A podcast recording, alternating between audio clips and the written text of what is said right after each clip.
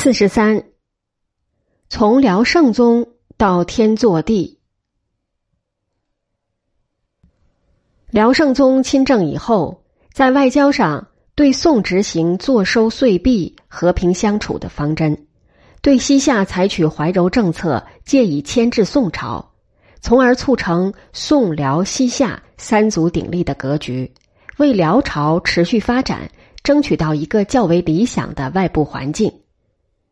在内政上，继续推进成天太后开始的封建化改革，社会安定，经济繁荣，文化发展，辽朝进入了鼎盛期。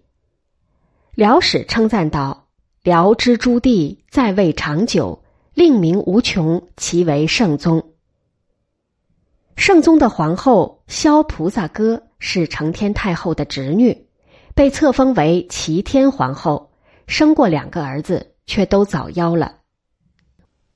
宫女萧耨金为圣宗生下了耶律宗真，齐天皇后养如己子。齐天皇后在承天太后去世后渐参朝政，颇受圣宗宠信。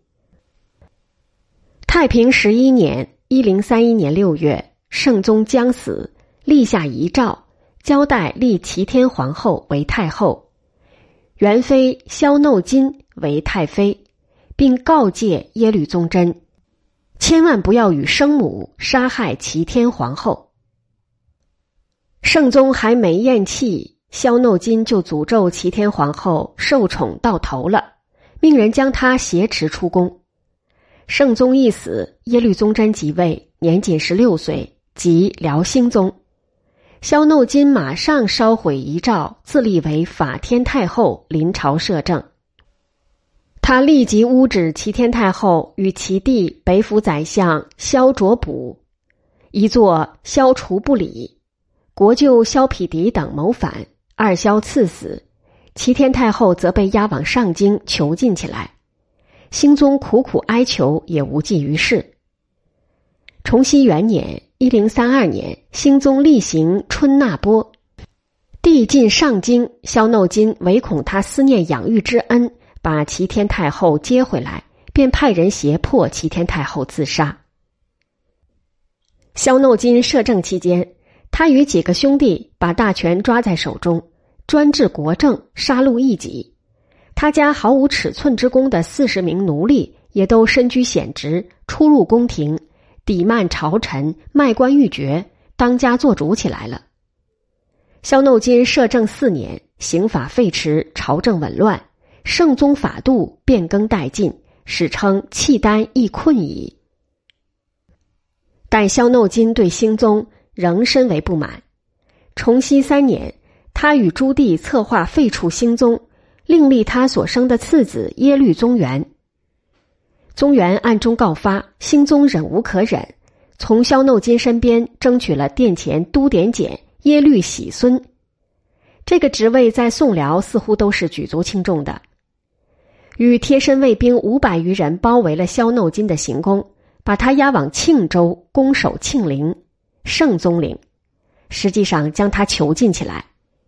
崇熙八年，兴宗听报恩经有所感悟，便将他从庆陵移至中京门外，但行止却与他相去十余里，已被不测，母子裂痕再也无法抹平。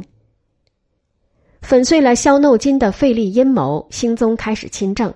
改正了法天太后摄政时的乱政，在对外方面，他趁宋夏战争打得不可开交之际，借口周世宗收复的瓦桥关以南十县原为后晋划归契丹的领土，宋朝应该还给辽朝。崇熙十一年（一零四二年），他一面在边境摆出攻宋的态势，同时派萧特默和刘六福使宋索讨关南十县。辽朝连恐吓带讹诈，迫使宋朝在澶渊之盟所规定岁币银绢二十万两匹的基础上，每年追加十万两匹，并承认是所谓宋朝纳给辽朝的。这是辽宋关系在澶渊之盟以后唯一的波折。在这以后，辽兴宗有点忘乎所以。崇熙十三年和十七年两次亲征西夏都没有讨到便宜。但辽朝实力毕竟比西夏强。崇熙十九年，西夏被迫向辽称臣纳贡，三国鼎立局面得以继续维持。辽兴宗承袭盛世余晖，社会上称安定繁荣，但他未有建树，唯享现成。辽朝由鼎盛走向衰败，也自此始。辽兴宗嗜好广泛，往往率性胡来。他喜欢演戏，命后妃与伶人们一块儿演。自己也粉墨登场，让藩汉群臣观看。皇后之父萧孝穆以为不雅，他一巴掌把岳父的脸都打破了。他沉迷赌博，与弟弟赌双路，以居民诚意做赌注，连输数成，被灵官罗一清见止。他性喜饮酒，尤好微服入酒肆滥饮，最后胡言秽语。有一次，兴宗最后答应其弟宗元死后传位给他，他对宗元当初告发法天太后废立事感激在心，故而又是封他为皇太帝，又是赐他金券世书，联系兴宗至死不立其子耶律洪基为皇太子，却又让他任天下兵马大元帅。最后的许诺，或是其潜意识中矛盾心理的反应。按辽朝皇位继承惯例，皇帝即位以前几乎都任过天下兵马大元帅这个职位，这又等于宣布洪基是皇位继承人。崇熙二十四年（一零五五年八月），辽兴宗去世，长子耶律洪基继位，此即辽道宗。道宗深知父亲能坐稳皇位和自己能坐上皇位，叔父宗元是至关重要的。在即位的第三天，他就封其为皇太叔。次年，又拜宗元为天下兵马大元帅，给他以皇位继承的指望。同时，他还先后对宗元之子聂鲁谷封以吴王、楚王，让其知南苑枢密使事。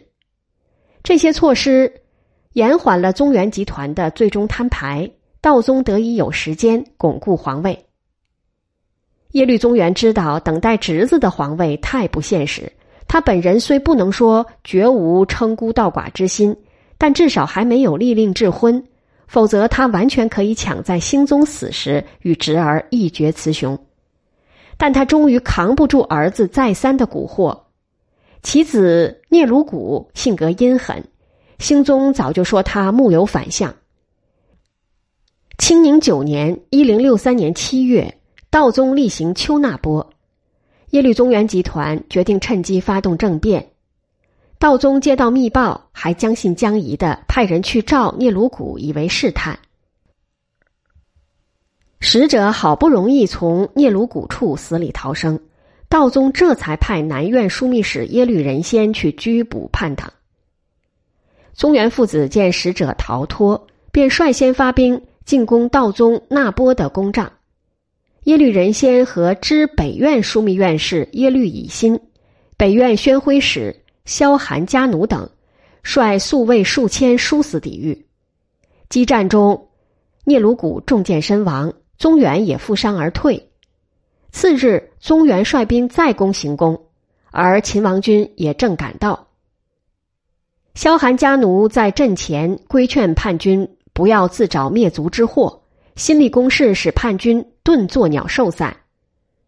宗元仅带残骑数人北逃至大漠，长叹一声：“聂鲁谷使我走到这一步，自缢而死。”耶律宗元叛乱是辽朝历史上皇族内部最激烈的皇位之争。契丹由游牧部族立国，原先各部族首领的不屈军队继续保存，而宗室亲王的兵力尤为雄强，多到千余骑。倘若他们还担任朝廷北面关中的主兵之职，聚集一定数量的叛军并不困难。这也是辽朝皇族谋叛频仍的原因所在。类似情况在西夏和金朝也不同程度的存在。耶律宗元叛乱被平定后，道宗深感家族至亲不可信任，而对平叛有功的耶律仁先和耶律乙辛尤其倚重。让他俩共知北院枢密使，但乙辛是一个外合内搅的野心家，不久就将人先排挤出朝，并与北府宰相张孝杰、北面临衙耶律彦歌和殿前副典检萧十三结为死党，操纵朝政。道宗却对雨欣反而宠幸有加，特许他四方凡有军旅之事，得以便宜行事。大康元年（一零七五年），皇太子耶律瑞受命兼领北南院枢密院事。皇太子聪慧贤能，这一任命对包藏祸心的乙辛不啻是一个沉重的打击。以心集团处心积虑要除去皇太子，便先从诬陷其生母懿德皇后萧观音入手。这时，道宗因皇后经常觐见而有所疏远。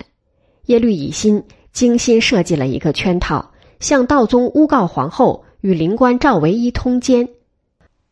道宗不分青红皂白，根本不听皇后的辩白，挥起铁骨朵，差点将他打死，并命耶律乙辛和张孝杰穷治，终于铸成冤狱。这年十一月，皇太子哭着请求代母去死，道宗不准，仍赐皇后以白练自尽。皇太子发誓，将来一定为母报仇。耶律乙辛也决心斩草除根。大康三年，耶律乙辛又让党羽诬构皇太子结党，图谋废皇帝自立。道宗竟派耶律彦歌去审讯太子。皇太子对他说：“皇帝仅我一子，我岂会做这种事？你是我的兄弟辈，请代向皇帝辩白无辜。”彦歌却谎奏太子已经服罪。道宗居然信以为真，将太子废为庶人，押往上京囚禁。以心旋即派心腹前往追杀，谎称病死。道宗欲把皇太子妃召来，以心又肆无忌惮的派人杀害了太子妃。皇太子的儿子耶律延禧才三岁。大康五年，案例那波出猎，耶律乙辛心怀叵测。以皇孙年幼巡猎不便为理由，建议道宗留下皇孙。道宗打算同意。北院宣徽使萧务纳自请侍卫皇孙，以防不测。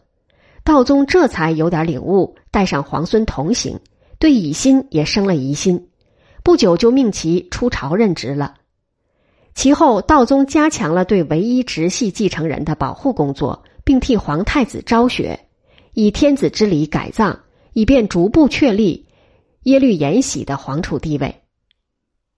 大康九年，业已失势的耶律乙辛私藏兵器，准备前往宋朝避难，事发被缢杀。耶律乙辛专政时期，不仅构陷了辽朝历史上牵涉面最广的懿德皇后和皇太子两大冤狱，而且直接使贪污成风、贿赂公行、谗言竞兴、奸邪并进。阿顺者受僭用，忠直者被斥逐。但正如辽史所说，这一切都是道宗不明无断、有以养成的。道宗绝非治世之君，他用人选官不能决断，竟让候选者掷骰子，以胜者命官。耶律衍掷了个头彩，道宗说是上相之争，让他迁知枢密院事。大安四年（一零八九年），他推行入宿补官法，吏治更加腐败。他宁佛成性，一岁犯僧三十六万，一日度僧三千余人。民众起事不足反侧，则频频发生，以致史称“甲兵之用无宁岁”。耶律宗元叛乱和耶律乙辛专政，更使统治集团尽失信任，大伤元气。道宗在位四十六年，仅少圣宗两年。如果说圣宗将辽朝引导到鼎盛的峰巅，道宗则将其推入了衰亡的深渊。寿隆七年（一一零一年），辽道宗死，耶律延禧即位，是即辽天祚帝。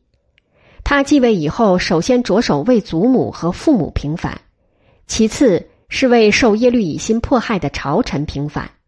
再次是严惩耶律乙辛集团骨干分子，活着的处死，死了的剖棺戮尸，株连后代。